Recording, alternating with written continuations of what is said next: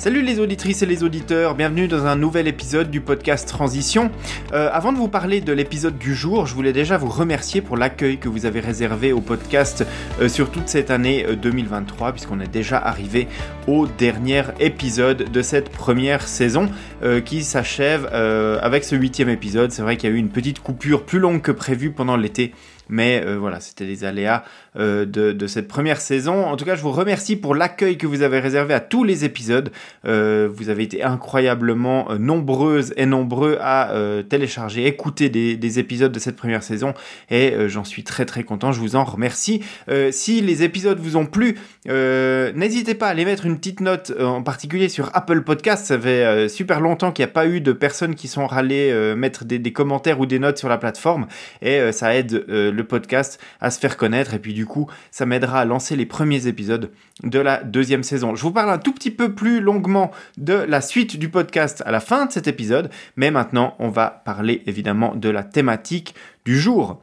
Euh, on parle technologie et on parle sport dans le podcast Transition et aujourd'hui on va parler clairement des deux puisque on va euh, s'intéresser à la géolocalisation, au système GNSS, c'est-à-dire à tous ces satellites qui tournent autour de la Terre et puis qui donnent euh, à nos montres cardio GPS un positionnement et qui nous permettent d'avoir une trace de là où on est passé lorsqu'on a réalisé nos activités sportives.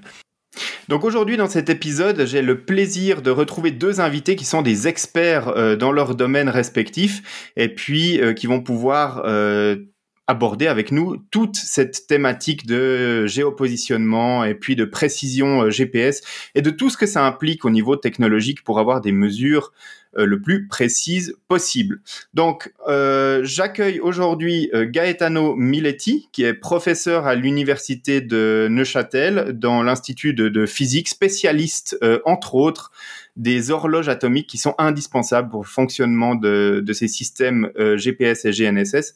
Gaetano, merci d'avoir accepté l'invitation et bienvenue dans le podcast. Merci à vous et bonjour à tout le monde. Est-ce que tu pourrais nous en dire un petit peu plus sur ton parcours et puis euh, qu'est-ce qui t'a euh, poussé à t'intéresser à la mesure du temps de, manière euh, extrêmement précise? Ah ben je suis né, j'ai grandi dans le canton de Neuchâtel où la mesure du temps est un thème emblématique. Et puis en fait, il y a aussi une part de hasard puisque lorsque j'ai terminé mes études à l'EPFL, une possibilité de faire une thèse de doctorat à l'Observatoire cantonal de Neuchâtel sur les horloges atomiques. Et c'est un thème euh, qui m'a passionné et dans lequel je travaille euh, maintenant ben, depuis 1991, euh, donc quelques années, et où il reste encore pas mal de choses à faire et à découvrir. Mm.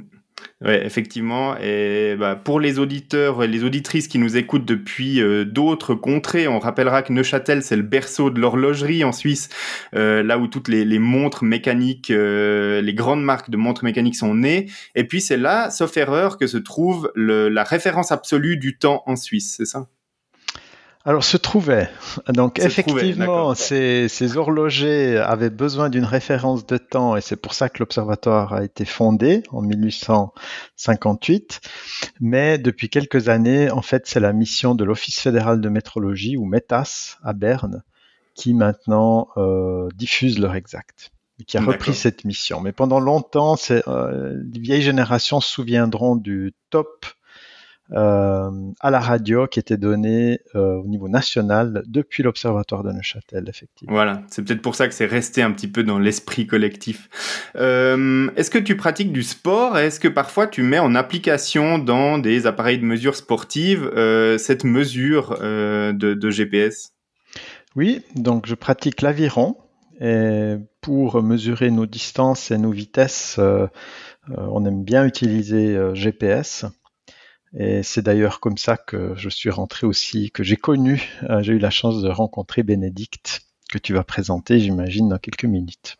Oui, alors tout à fait, parce que ben, comme deuxième invité dans cet épisode, j'ai le plaisir de recevoir euh, Bénédicte Fazel.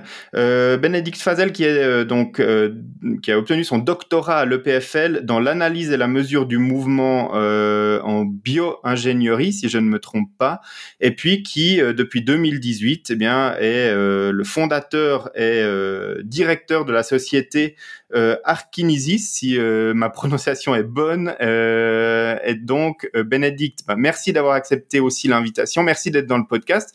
Et puis, est-ce que tu peux nous parler un petit peu aussi de ton parcours et puis de cette société que tu as fondée? Merci beaucoup. Bonjour à tous et à toutes. Euh, ça me fait plaisir d'être parti aussi dans ce podcast. Moi, je suis un peu arrivé, je dirais par hasard, euh, dans ce monde euh, du sport, analyse du mouvement, euh, GNSS, GPS. j'ai fait des études en système de communication à l'EPFL. Et après, il me semblait que c'était un peu trop théorique. on avait des modèles très sophistiqués pour analyser comment est-ce qu'on peut transmettre des données à certaines vitesses. Mais pour moi, c'était pas assez. J'avais besoin de quelque chose de plus de pratique pour relier ça à la vie. Puis après, par hasard, je suis tombé sur un projet euh, d'analyse du mouvement que j'ai ensuite fait comme euh, projet de semestre pendant mes études en master. C'est ça après qui m'a fait un peu aspirer dans ce monde d'analyse du mouvement euh, du sport. J'ai ensuite fait une thèse dans le laboratoire de Kamiar Aminian à l'EPFL avec le sujet de mesurer le mouvement dans les environnements compliqués, difficiles du sport. Et puis après, j'ai fondé ensuite euh, mon entreprise Archinesis avec le but d'utiliser cette technologie et puis de la mettre à disposition aux entraîneurs et aux athlètes au monde pour améliorer leurs entraînements. Très bien. Donc aujourd'hui, mettre à profit la recherche scientifique directement appliquée pour les athlètes. Exactement, ouais. Est-ce que tu es toi-même sportif aussi? Est-ce que tu utilises ces technologies pour ton propre entraînement? Non, pas du tout. J'aime faire du sport, mais comme divertissement. J'aime être beaucoup dehors, mais chaque fois quand je vais dehors, je laisse vraiment tous les appareils électroniques à la maison. J'ai pas de montre connectée, j'ai pas de smartphone euh, que je prends avec moi. C'est vraiment euh, un peu l'autre côté du travail, euh, vraiment le, côté off, divertissement, et puis pas technologie. Très bien, voilà. Donc la technologie au boulot, et puis dans le sport, c'est se détendre sans réfléchir à tout ça. Exactement, ouais. Très bien. Euh, donc, euh, si je vous ai invité aujourd'hui, euh, messieurs, c'est pour parler un petit peu de, de géopositionnement parce que euh, bah, beaucoup de sportives et de sportifs qui utilisent une montre connectée avec un GPS à l'intérieur euh, exigent des niveaux de performance qui sont extrêmes de ces appareils de mesure. Aujourd'hui, on a des, des, appareils qui permettent de mesurer très précisément euh, bah, l'endroit où on se trouve, et puis ensuite des données dérivées comme la vitesse, comme l'allure, et puis ce genre de choses. Et tout ça, en fait, ça utilise euh, des réseau de satellites pour le géopositionnement. Alors peut-être avant de parler euh, spécifiquement de comment ça fonctionne et quels sont les challenges à implémenter tout ça, j'ai euh, compilé quelques dates clés euh, dans la mise en œuvre de ces systèmes parce qu'aujourd'hui on a peut-être l'impression que le GPS et la géolocalisation sur son smartphone ça existe depuis toujours, mais c'est pas le cas et on va se rendre compte que même c'est assez récent si on prend euh, simplement l'échelle d'une vie euh, humaine. En 1973, les militaires américains commencent à, parler de, de, concevoir un système de géopositionnement. C'est les tout débuts du système GPS américain. En 1978, donc cinq ans plus tard, il y a le premier satellite qui est mis en orbite. Et euh, en 1982, c'est la Russie euh, qui met en orbite le, premier satellite de sa constellation euh, GLONASS. Et puis, une année plus tard, le premier, la première version du projet Beidou en Chine est initiée. Donc, on voit que les trois grandes puissances mondiales sont très très proches dans le début de cette activité. Le système GLONASS assure une couverture globale en 1991. Le service GPS est pleinement opérationnel pour les militaires américains en 1993.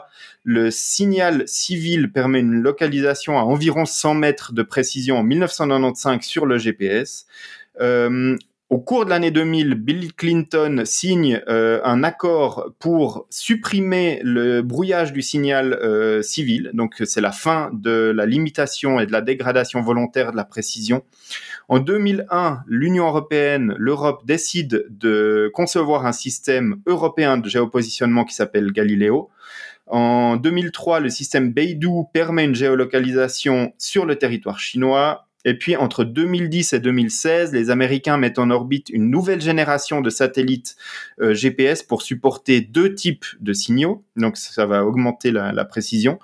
Euh, en 2010, le système GLONASS est 100% opérationnel. Et puis en 2011, le premier satellite Galileo est mis en orbite. Et puis plus proche de nous, euh, il y a une première géolocalisation qui est uniquement à l'aide de Galileo qui est possible en 2013 en 2020, il y a la troisième génération de Beidou qui est pleinement, euh, opérationnelle sur le globe euh, dans son entier. Et puis on attend une mise en service complète et terminée pour le système Galileo. Alors les dernières dates que j'ai entendues, c'est courant 2024, euh, donc ça se rapproche de nous. Mais bien évidemment, le système Galileo, il est déjà opérationnel, quasiment pleinement. Mais quand je pense que l'objectif final sera atteint en 2024. Donc tout ça, ça nous amène à, euh, à, plein de questions. La première, est, quand on préparait cet épisode, Gaetano me disait qu'il avait des petites anecdotes intéressantes là-dessus, c'est que euh, les, les, Américains ont ouvert le signal en, en 2000. C'était pas forcément par euh, grande bonté d'âme ou parce qu'ils pensaient que euh, c'était un bien pour l'humanité, mais il y a peut-être des idées cachées là derrière. C'est ce que tu me disais? Oui, tout à fait, puisque à ce moment-là, c'était clair que l'Europe euh, voulait mettre euh, en opération son propre système, euh, donc qui est aujourd'hui Galileo, et il y a eu de fortes pressions de la part des États-Unis pour essayer d'empêcher ça, en particulier via leurs alliés comme comme le, au Royaume-Uni. Et donc effectivement, c'était pas vraiment forcément pour euh, ouvrir aux civils que ça a été fait, mais c'était, euh, on pense surtout pour euh, essayer de bloquer l'Europe. donc effectivement, il y a, y a pas mal d'anecdotes, de, réflexions autour de cet historique que tu viens de nous faire, qui est très intéressant. les plus jeunes générations, effectivement, peuvent penser que on a toujours eu la possibilité de savoir où on est avec un récepteur GPS, mais c'est pas du tout vrai. Hein. C'est peut-être dix ans que c'est devenu une, une, habitude de faire confiance. Moi, j'ai le souvenir qu'on était à une conférence en 2001 à Florence entre spécialistes justement des horloges atomiques et je voyais mon collègue américain qui se promenait dans les rues de Florence avec les yeux rivés sur son récepteur GPS et je trouvais ça complètement ridicule alors qu'on était dans une ville euh, merveilleuse. Aujourd'hui, je pense que c'est devenu euh, tout à fait commun de se promener dans n'importe quelle ville ou n'importe où en, regardant le, le GPS. Entre autres. les, années passent euh, assez vite, mais c'est vrai qu'il n'y a pas si longtemps, on avait encore les cartes euh, sur papier dans la voiture pour savoir quelle bretelle d'autoroute il fallait prendre. Euh, donc voilà, tout ça, toutes ces technologies sont, on le voit, assez anciennes dans le sens où dès les années 80, on a eu un géopositionnement qui était possible, mais c'était principalement pour une utilisation militaire. Oui, alors c'est clair que l'impulsion est venue des militaires. Maintenant, à propos des militaires, ben, ils ont dû confier quand même à des scientifiques euh, euh, la conception du système. Et comme tu l'as dit, au cœur, il y a quand même la mesure du temps, les horloges atomiques. Et, des horloges atomiques, il en faut dans les stations à terre, il en faut aussi sur euh, le satellite lui-même. Et le satellite, il se déplace à une certaine vitesse et il subit une autre gravitation que nous à la surface de la Terre. Donc, euh, comme nous l'a enseigné Einstein, il faut tenir compte des effets relativistes puisque le temps ne passe pas de la même manière sur le satellite que sur Terre. Et apparemment, le leadership militaire était assez sceptique là-dessus. Et si j'en crois mes collègues euh, euh, de la NASA, et j'ai aucune raison de ne pas les croire, il y avait sur les premières horloges, euh, les premiers systèmes et satellites, un espèce de, switch, hein, de bouton Einstein, pas Einstein, euh, pour vérifier que effectivement de tenir compte des effets relativistes était indispensable. Et c'est seulement en ayant la preuve expérimentale que sans ces corrections, ben, le système ne fonctionnait pas, c'est-à-dire que le positionnement était largement faux, hein, non pas de quelques millimètres, mais vraiment d'une distance inacceptable euh, pour les applications, que finalement les militaires ont accepté que oui, on doit tenir compte des effets relativistes prévus par Einstein. C'est quand même, c'est quand même assez fou hein, de, se représenter en tant que terrien le fait que le temps ne s'écoule pas de la même manière dans un satellite qui tourne à haute vitesse autour de la Terre que euh, ici euh, sur le dans, notre salon ou chez nous. Euh, c'est quand même assez fou de se le dire. Et puis euh, au niveau de, juste pour qu'on se rende compte euh, de la précision que ça nécessite, c'est que ces satellites ils tournent, sauf erreur, à environ 30 000 km au-dessus de nos têtes. Et puis euh, on mesure la vitesse euh, à laquelle nous parvient le signal depuis le GPS jusqu'à Terre pour trianguler notre position. Donc euh, plus on reçoit le signal tard, plus on est loin du satellite, si on fait très très simple. Alors oui, juste précisément, plus précisément, excuse-moi, hein. on ne mesure pas la vitesse parce que la vitesse en principe elle est connue, c'est la vitesse de la lumière, mais on mesure le temps, qui est, l'intervalle de temps que met effectivement le signal pour passer du satellite à nous-mêmes. Et connaissant la vitesse, ça nous donne la distance, comme tu l'as dit. Voilà.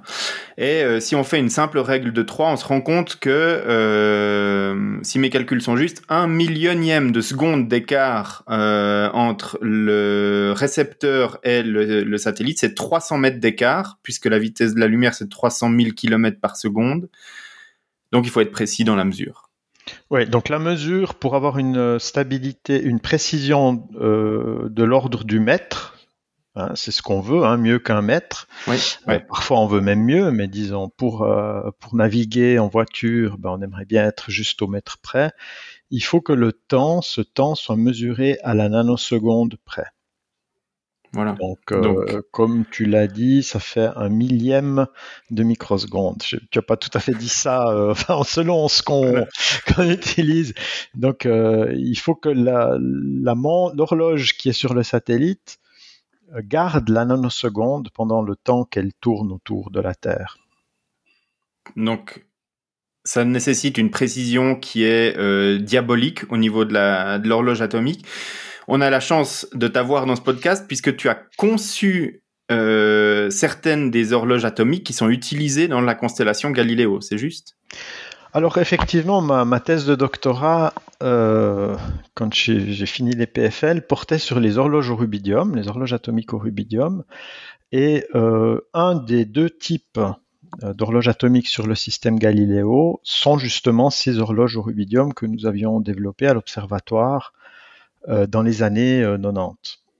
Euh, à noter qu'au départ, on ne les a pas développés pour Galiléo, puisque dans les années 90, euh, l'Europe n'avait pas encore décidé de faire son propre système.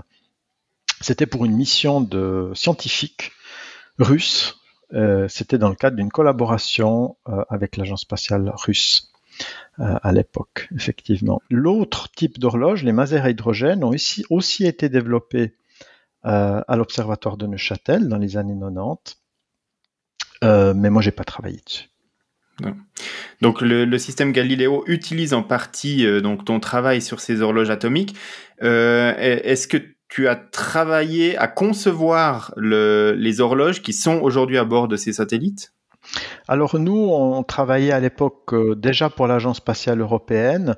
avant de développer, avant d'envoyer un, équipement dans l'espace, il y a toute une phase de développement et de qualification spatiale. Donc moi j'ai participé à la réalisation des premiers prototypes. Euh, ils appellent ça des engineering models et on est arrivé jusqu'au modèle de vol, mais pour la mission russe. Et ces horloges ont volé sur la mission russe. Elle s'appelait Radio mhm. Astron. Ensuite, une, un spin-off de l'observatoire qui s'appelait à l'époque Temex, aujourd'hui Safran, euh, a repris ce développement et en a fait un produit qui est aujourd'hui donc utilisé euh, dans les horloges Galileo. Donc j'ai travaillé finalement au, les premiers développements des horloges qui sont actuellement sur Galileo. Parce que du coup, tu as répondu à ma question, c'est plus difficile de faire une euh, horloge atomique qui est prête à être dans une fusée, de subir un lancement parce que c'est quand même quelque chose de physiquement très éprouvant pour le matériel, d'aller dans l'espace, de faire un long trajet, ensuite de se placer sur orbite plutôt que de l'avoir dans son labo, euh, dans son labo chez soi et de la faire tourner de manière précise dans l'espace, c'est quand même déjà un challenge. Oui, oui, donc effectivement, il y a toute une phase de qualification. Comme tu l'as dit, il y a le décollage qui est une phase très très critique, mais il y a aussi euh, l'opération dans l'espace où les horloges, enfin tous les équipements subissent des radiations euh, qu'on n'a pas sur Terre. Et, donc, euh, par exemple, les composants électroniques peuvent être facilement détériorés à cause de ces radiations-là. Donc tout ça, il faut préparer le, matériel, l'horloge et tout le reste du satellite pour que ça résiste euh, un certain nombre d'années. Je crois que les, satellites ont une durée de vie à peu près de, 10-15 ans euh, dans la constellation euh, Galileo. C'est l'objectif.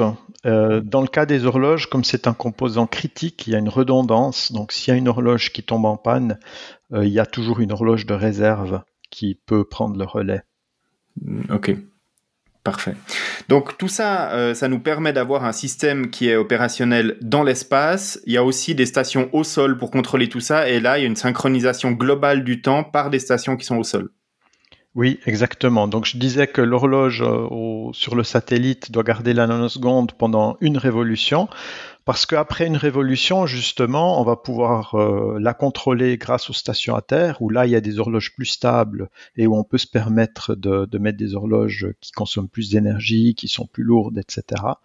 Et donc tenir compte des éventuelles erreurs des horloges qui sont euh, sur euh, le satellite. Et donc effectivement, le tout doit être syntonisé et synchronisé dans le cadre d'un grand réseau finalement euh, à l'échelle euh, mondiale.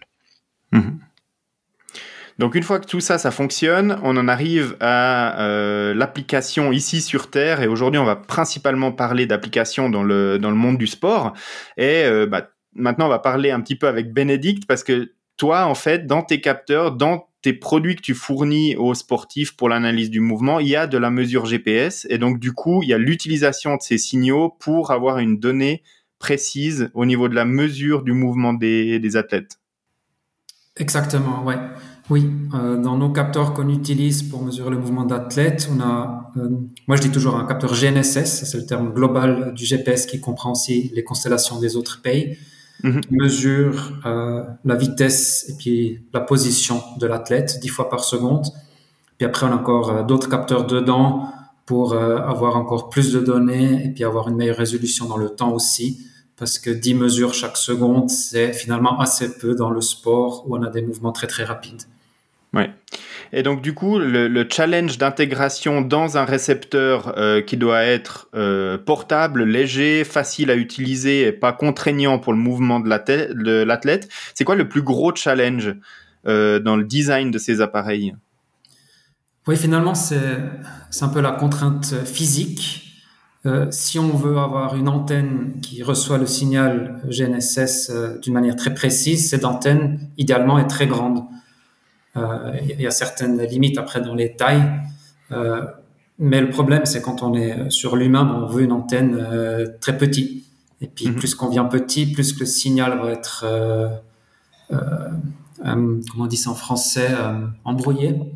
Ouais, c'est le rapport signal-bruit, et puis ensuite il faut réussir à isoler le bon signal et puis à le traiter de manière correcte. Exact. Et tout ça, bah, effectivement, plus on miniaturise, plus c'est compliqué.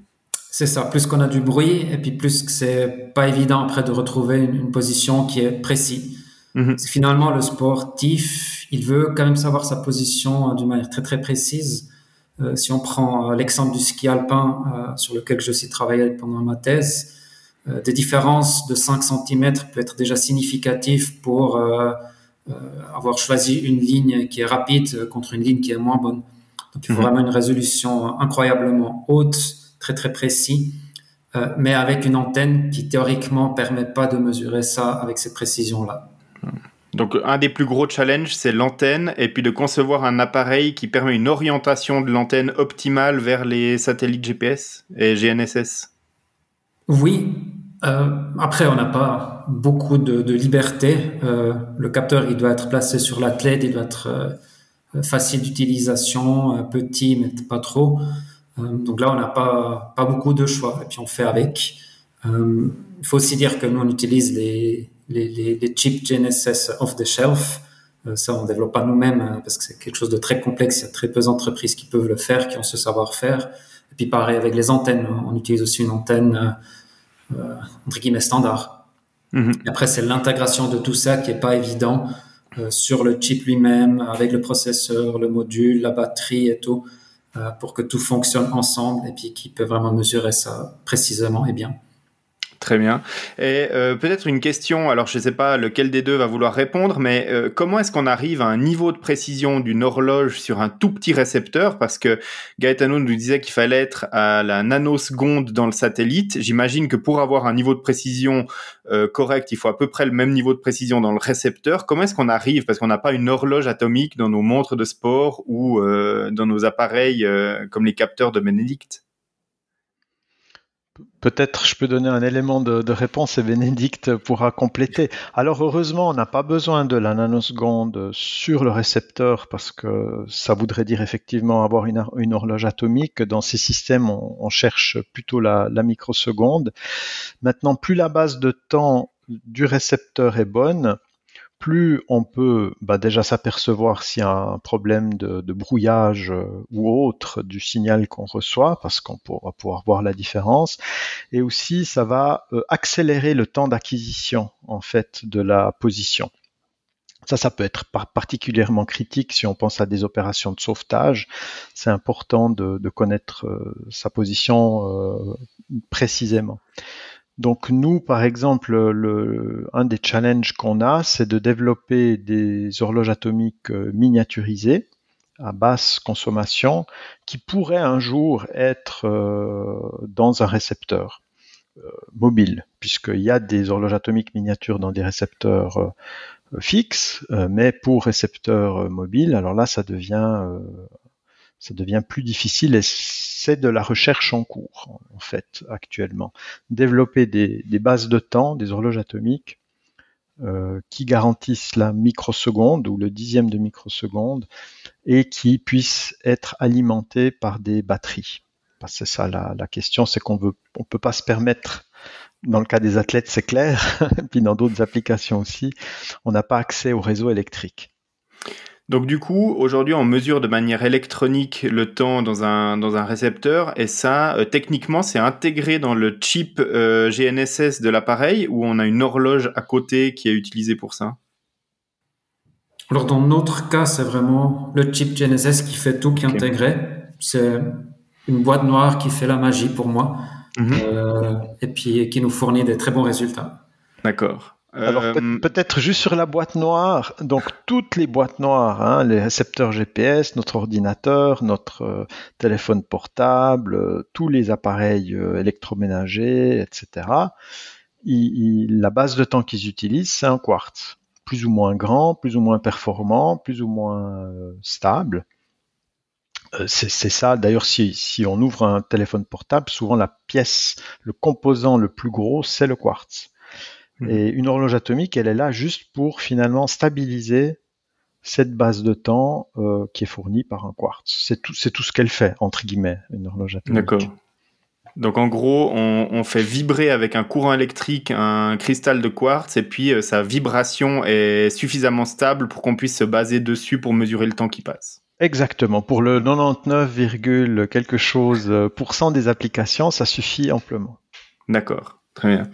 Euh, on, parlait des attentes au niveau de la précision des athlètes. Euh, donc Bénédicte nous disait qu'un skieur alpin a besoin d'une précision euh, bah, qui va peut-être de l'ordre du mètre, voire un petit peu moins. Aujourd'hui, euh, moi je constate hein, quand je publie un, un test de montre euh, de sport, il y a certaines personnes qui disent waouh j'étais dans la forêt, euh, ma montre elle a fait une trace qui sortait de 3 mètres de la route parce que voilà et, et, du coup voilà on a une attente qui est qui est grande par rapport à la précision de ces appareils. Pareil hein, pour un sportif qui est sur une piste d'athlétisme ou euh, qui va enfin, effectuer des répétitions euh, de sprint et euh, il veut que son allure sur sa montre GPS s'actualise quasiment instantanément. Alors déjà pour calculer une allure, il faut plusieurs points de mesure pour pouvoir calculer une vitesse et puis ensuite il faut l'actualiser. Donc ça prend du temps et la technologie va un petit peu aux limites par rapport à ce qu'attendent les sportifs. Euh, pour vous, est-ce qu'aujourd'hui on a atteint un maximum technologique avec le GPS et les autres systèmes GNSS, ou est-ce qu'on a encore une marge de progression pour améliorer la précision de ces, appareils-là dans le sport? Est-ce que vous pensez euh, que la demande euh, par rapport à ces systèmes-là est exagérée par rapport à la technologie dont on dispose? Très bonne question. Je vais peut-être commencer à la répondre et puis après je vais donner le mot à Gaetano. Euh, oui, les athlètes ou les sportifs amateurs aussi, ils ont une attente énorme sur cette précision-là, euh, que des fois on réalise pas tout ce qui est nécessaire pour arriver à cette, euh, cette précision-là, parce que finalement, on détermine la position à l'aide des, éléments, des satellites qui bougent à des dizaines de milliers de kilomètres. Donc c'est quand même assez incroyable. Mais je pense aussi que c'est encore possible d'avoir plus de précision dans le futur que ce qu'on a aujourd'hui. Euh, je l'ai déjà remarqué moi euh, quand on a fait le nouveau capteur il y a bientôt deux ans. on a intégré une nouvelle génération de puces et puis la précision a augmenté significativement. Et puis j'étais très surpris que c'était possible. Et puis je pense que c'est encore possible d'apporter plus d'amélioration. Et puis après, il y a d'autres technologies qui sont utilisées, le GNSS différentiel ou RTK, qui utilise une station de référence euh, proche de la station euh, ou de, de, de l'unité mobile sur l'athlète, qui permet après d'avoir une mesure de position encore bien plus précise dans l'ordre de quelques millimètres. Mais ça, c'est toute une autre application avec un autre coût et puis aussi un, une autre, euh, une autre, un autre besoin sur la main d'œuvre nécessaire pour mettre ça en place. Mm-hmm. Bon, peut-être je peux dire quelques mots par rapport à mon expérience de sportif. Euh, ce matin, je suis allé ramer sur le lac. Il n'y avait pas beaucoup de vagues, hein, donc a priori, je me suis déplacé sur une surface euh, plane. Et si je regarde, euh, bon, mon récepteur GPS, j'utilise bêtement mon téléphone portable et je regarde l'altitude qui m'a indiqué, ben euh, selon lui, mon altitude a varié entre 429 mètres et 435,5 mètres. Donc euh, euh, j'aurais fait des sauts de 5 à 6 mètres. Naturellement, c'est pas vrai.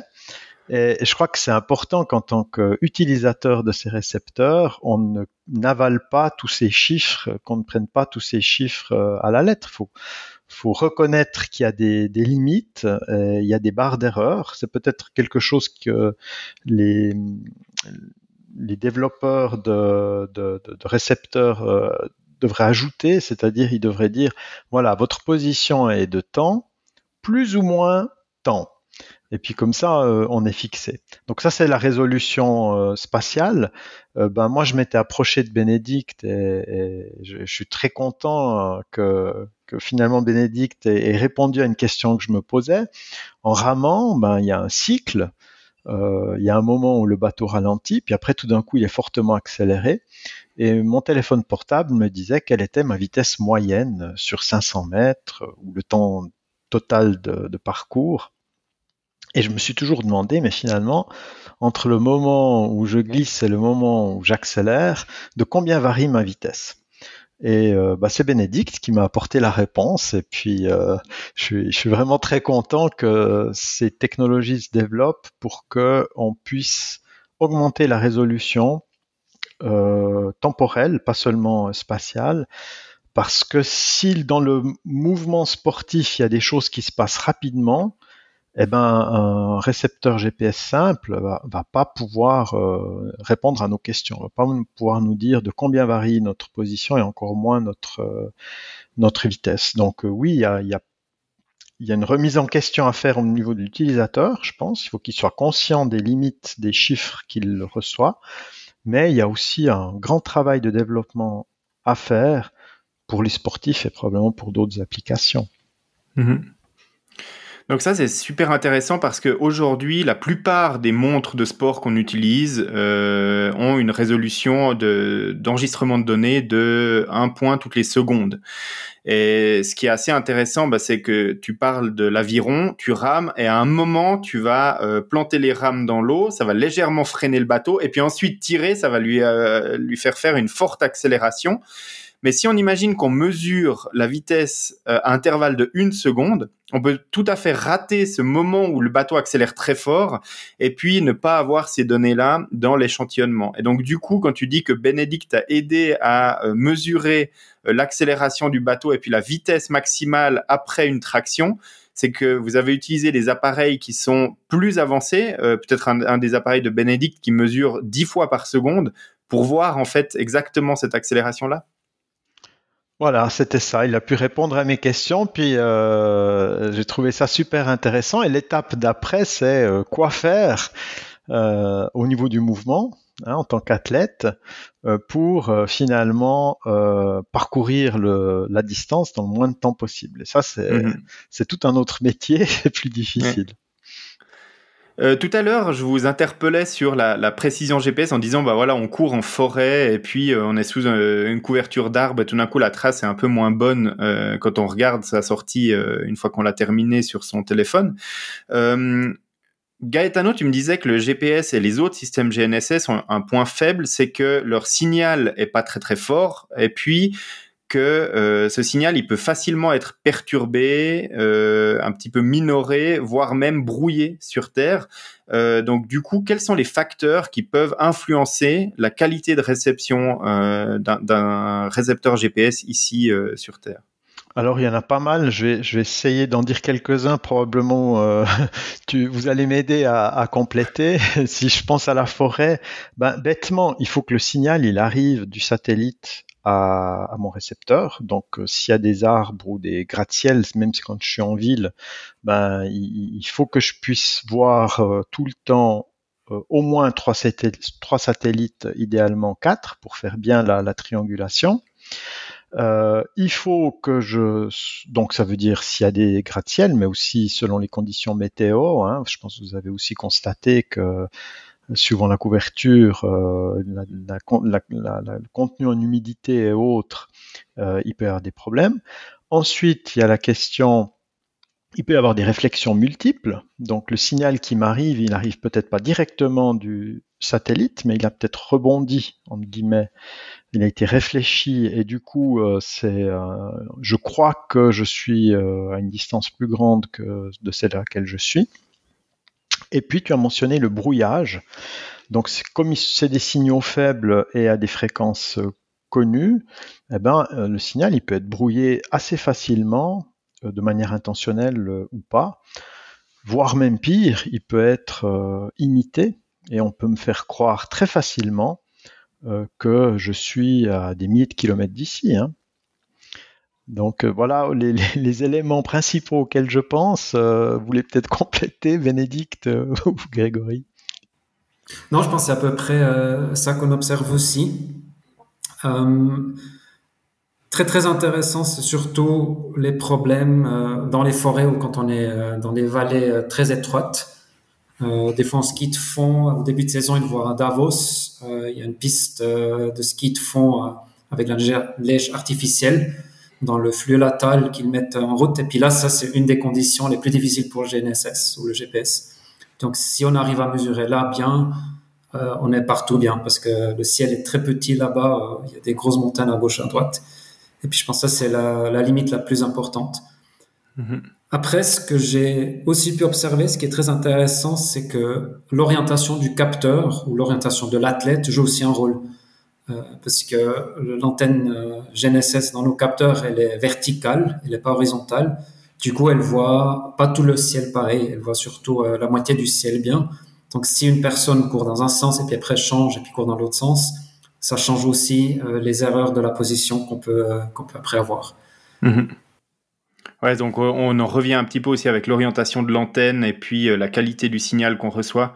Donc euh, effectivement, il faut voir le plus de satellites possible en ligne directe dans le ciel. Donc s'il y a des montagnes ou des buildings ou de la forêt ou peu importe quoi, ben, ça va ça va altérer le signal. Et puis euh, la couverture nuageuse, comme le disait Gaetano, ben, ça va aussi avoir un impact sur la qualité du signal qu'on va recevoir. Euh, et puis bien évidemment, on imagine hein, que dans des, conflits militaires, euh, certains euh, États ou certaines armées pourraient vouloir brouiller ou, leurrer le, signal pour la force ennemie pour essayer d'empêcher le guidage de missiles ou ce genre de choses. C'est aussi utilisé pour ce genre de choses les, constellations GNSS lors de conflits armés. Oui, peut-être une petite anecdote pour revenir à l'historique que tu nous as fait tout à l'heure. Euh, donc, euh, à l'époque où le signal GPS était encore brouillé, euh, pendant la guerre du Golfe, maintenant j'ai un doute si c'était la première ou la seconde, les Américains se sont aperçus, alors ils comptaient là-dessus pour pour évidemment leur opération militaire, mais ils se sont aperçus que leurs équipes, ils n'étaient pas complètement équipés pour décoder le, brouillage. Et donc, avant l'ouverture du signal GPS, euh, il y a eu en fait une, première ouverture pendant la guerre du Golfe pour permettre aux Américains de quand même utiliser leur système GPS. Et naturellement, ils comptaient sur le fait que l'ennemi euh, n'était pas encore équipé avec des récepteurs euh, qui n'avaient pas le brouillage. Donc paradoxalement, ce brouillage qui était fait justement pour empêcher les ennemis euh, de, de, pouvoir utiliser le système GPS, ben, il a été débranché pendant les opérations. Parce qu'eux-mêmes étaient ennuyés par leur propre brouillage pour le, positionnement de, leur, euh, de, leurs armes. Ouais, ça c'est quand même. Exactement. Euh, C'était un peu paradoxal. Maintenant, le, disons le, le, le, côté que je trouve extrêmement positif de, de, de ce développement, c'est que même s'il était malheureusement, je me permets de dire malheureusement euh, euh, stimulé par des motivations militaires, eh ben c'est incroyable aujourd'hui combien d'applications civiles euh, et pour la bonne cause, souvent, euh, sont, ont, littéralement explosé. Moi, mm. je veux dire que, puisque d'une manière indirecte, j'ai quand même participé à ce développement, j'étais loin de m'imaginer, il y a 20 ans, à quel point euh, l'utilisation du GNSS serait ancrée dans nos vies et nous aiderait quand même, euh, je pense, à, à, vivre mieux, quoi, puis à, mmh. à, à nous épanouir. Ça, c'est aussi une ironie qui est, qui est souvent, qui s'est souvent passée dans l'histoire, c'est qu'un développement technologique ou une découverte scientifique, elle est motivée par des mauvaises motivations, on va dire, mais qu'ensuite euh, elle finit par profiter heureusement aussi euh, à l'humanité par d'autres, par d'autres voies. Mmh. Oui, parce qu'aujourd'hui, on se concentre dans le domaine du sport, mais juste petit aparté, c'est utilisé dans tous les domaines de la vie civile, euh, le, positionnement GPS. On a parlé très brièvement avant de, des secours. Euh, aujourd'hui, un navigateur qui part en mer, euh, il a son, sa balise GPS en cas d'urgence. C'est utilisé par l'aviation civile. Tous les avions commerciaux sont géolocalisés avec les systèmes de, GNSS. Enfin bref, il y a, y a, tout le monde qui utilise ça. Et puis, on parle de sport, mais sur son smartphone, on on utilise le GPS, chacun d'entre nous, un certain nombre de fois par jour pour euh, utiliser euh, la carte pour savoir comment aller de tel point à tel point dans sa voiture. Enfin voilà, c'est utilisé vraiment de, manière très très large. Et effectivement, on a du mal aujourd'hui à se rendre compte que il y a seulement il y a seulement 15-20 ans, on n'avait pas tout ça et on devait faire autrement. Donc voilà, fin de fin de la petite aparté. Donc aujourd'hui, on a on a parlé du niveau de précision qu'on atteint et de, de, de quelques limites. Gaetano me disait qu'il y avait quelques différences, que, que tu pouvais euh, nous, nous, parler de quelques différences entre le système GPS et le système Galileo. Euh, Est-ce que les, les, les, Européens ont conçu le système plus tard que le, les autres? Est-ce qu'ils ont bénéficié de euh, l'expérience acquise?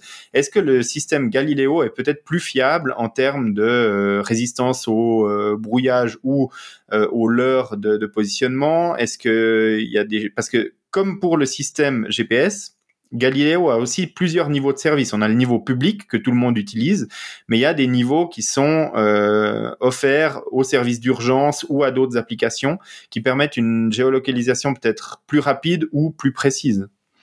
Alors peut-être déjà comme différence vraiment fondamentale, c'est que le système GPS est un système contrôlé par un pays et même par les militaires d'un pays. Euh, le système Galileo est un système quand même à la base euh, civil, donc pas militaire, donc qui peut avoir des, niveaux, comme tu disais, euh, de, précision, mais quand même c'est un système civil et international. Donc je pense que ça fait déjà deux gros éléments importants qui diffèrent, donc de différence entre les deux.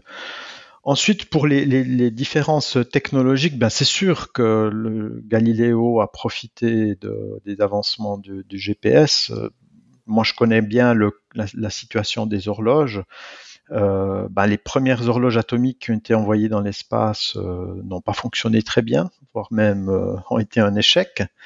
Et l'Europe a pu profiter de ces échecs américains pour ne pas commettre les mêmes erreurs. Elle a choisi deux technologies d'horloge atomique une qui était déjà utilisée par les Américains, les horloges au rubidium, et une seconde qui était nouvelle, qui étaient les masers à hydrogène. Et euh, effectivement, les masers à hydrogène présentent une euh, stabilité plus grande que les horloges américaines ou, russes ou chinoises.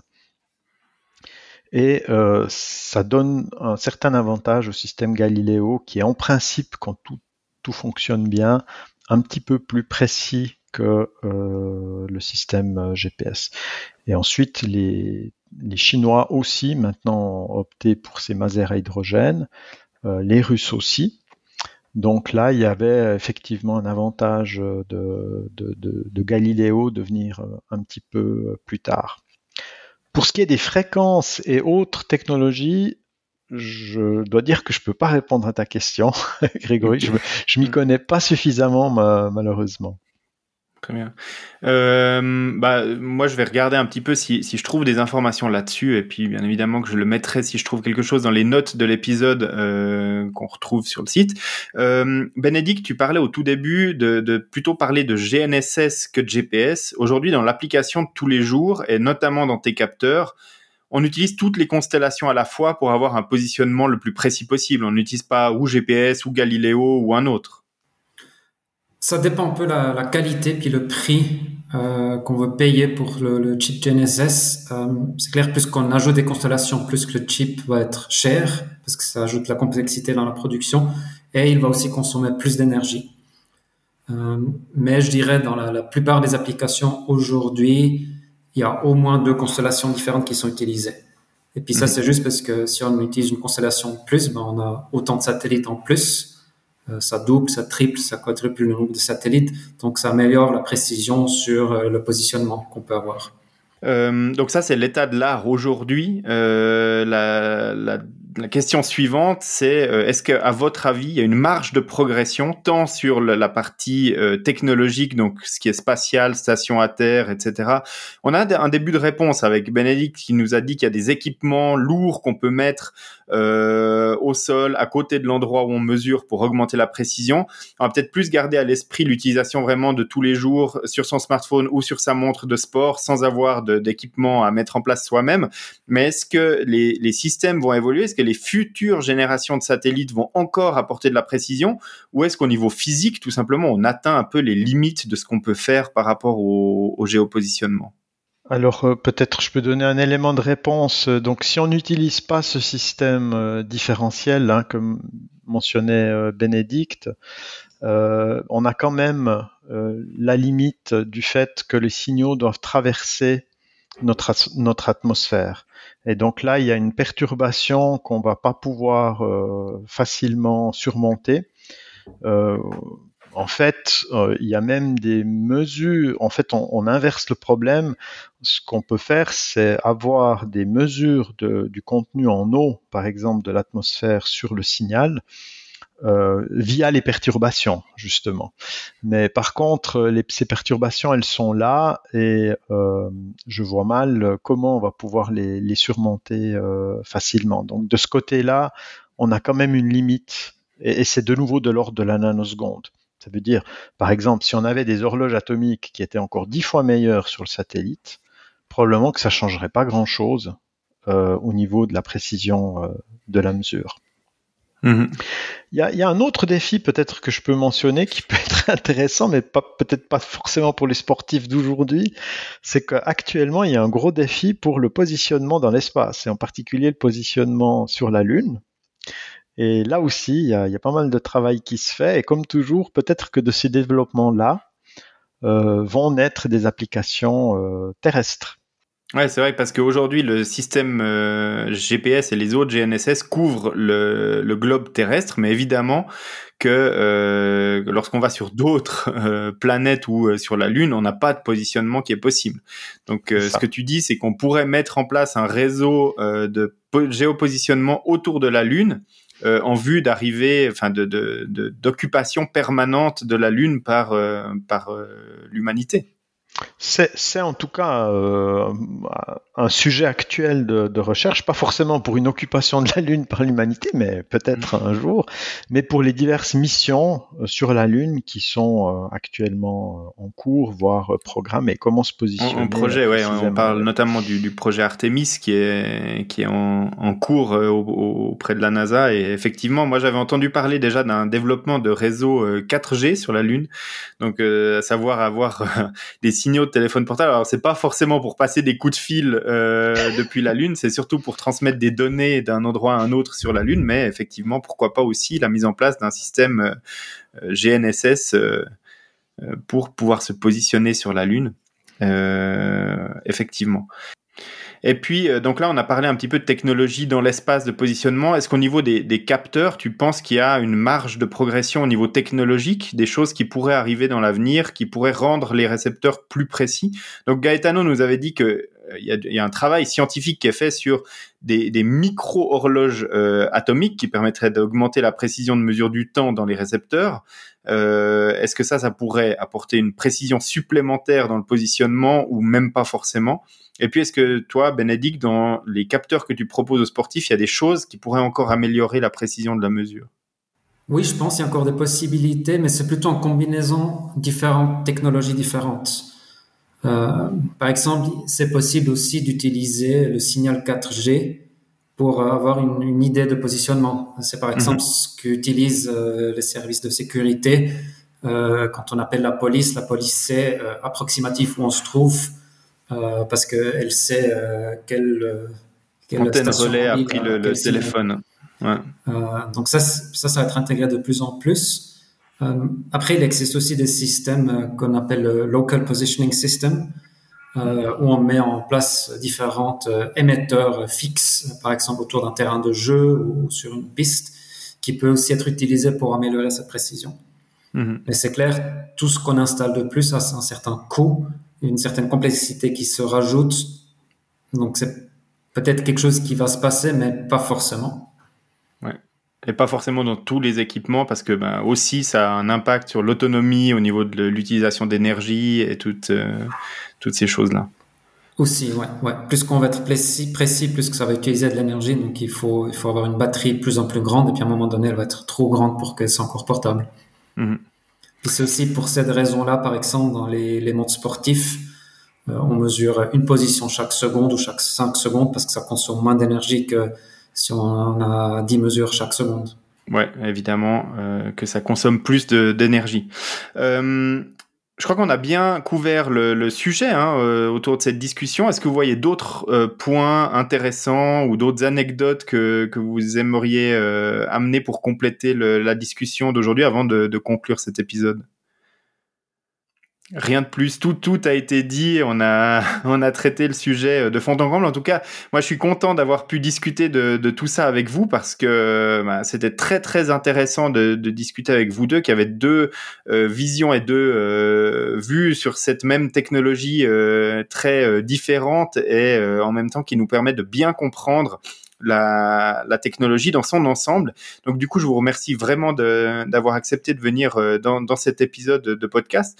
Peut-être qu'avant de, de conclure l'épisode, on peut, euh, on peut, euh, si on le souhaite, prendre connaissance de, ce que vous faites dans, dans la vie et retrouver un petit peu vos activités. Est-ce que vous avez des, pages web ou des, des réseaux sociaux à nous à nous partager, Gaetano peut-être?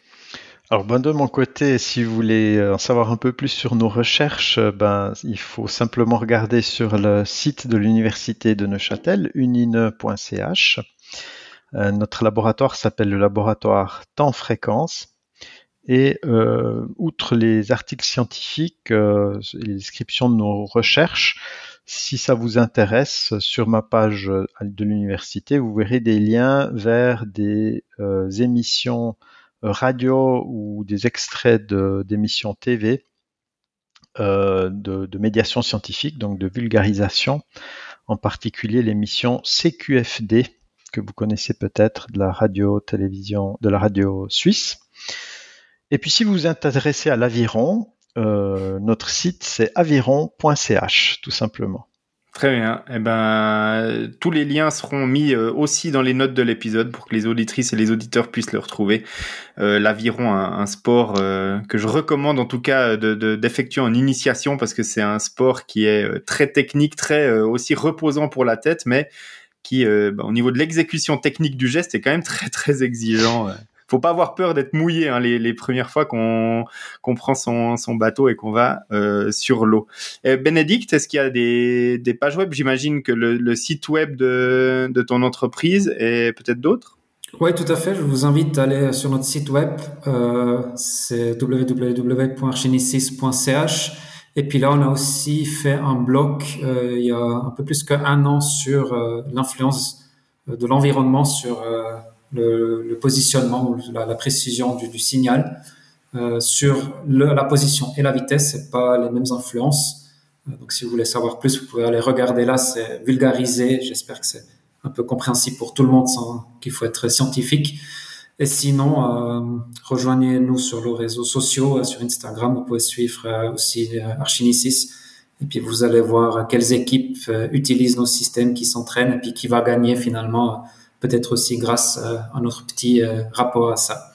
Voilà. En tout cas, il y a des athlètes euh, médaillés olympiques qui utilisent tes technologies, notamment des médaillés des Jeux olympiques de 2022.